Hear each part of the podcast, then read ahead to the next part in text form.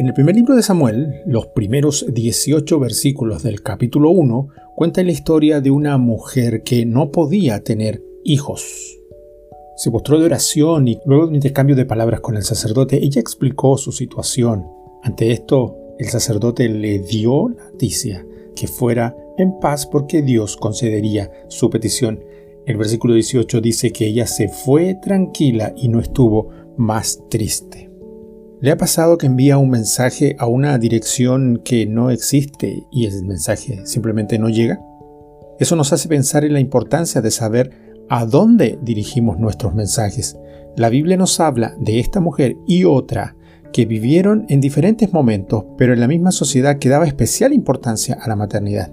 Ambas tenían el mismo problema y estaban en una situación angustiante frente a lo mismo. Querían ser madre y no podían concretar este legítimo anhelo de transmitir vida. Ambas también contaban con el profundo amor de sus esposos.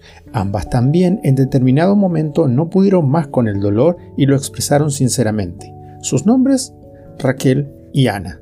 La diferencia entre ambas es ante quién se expresan.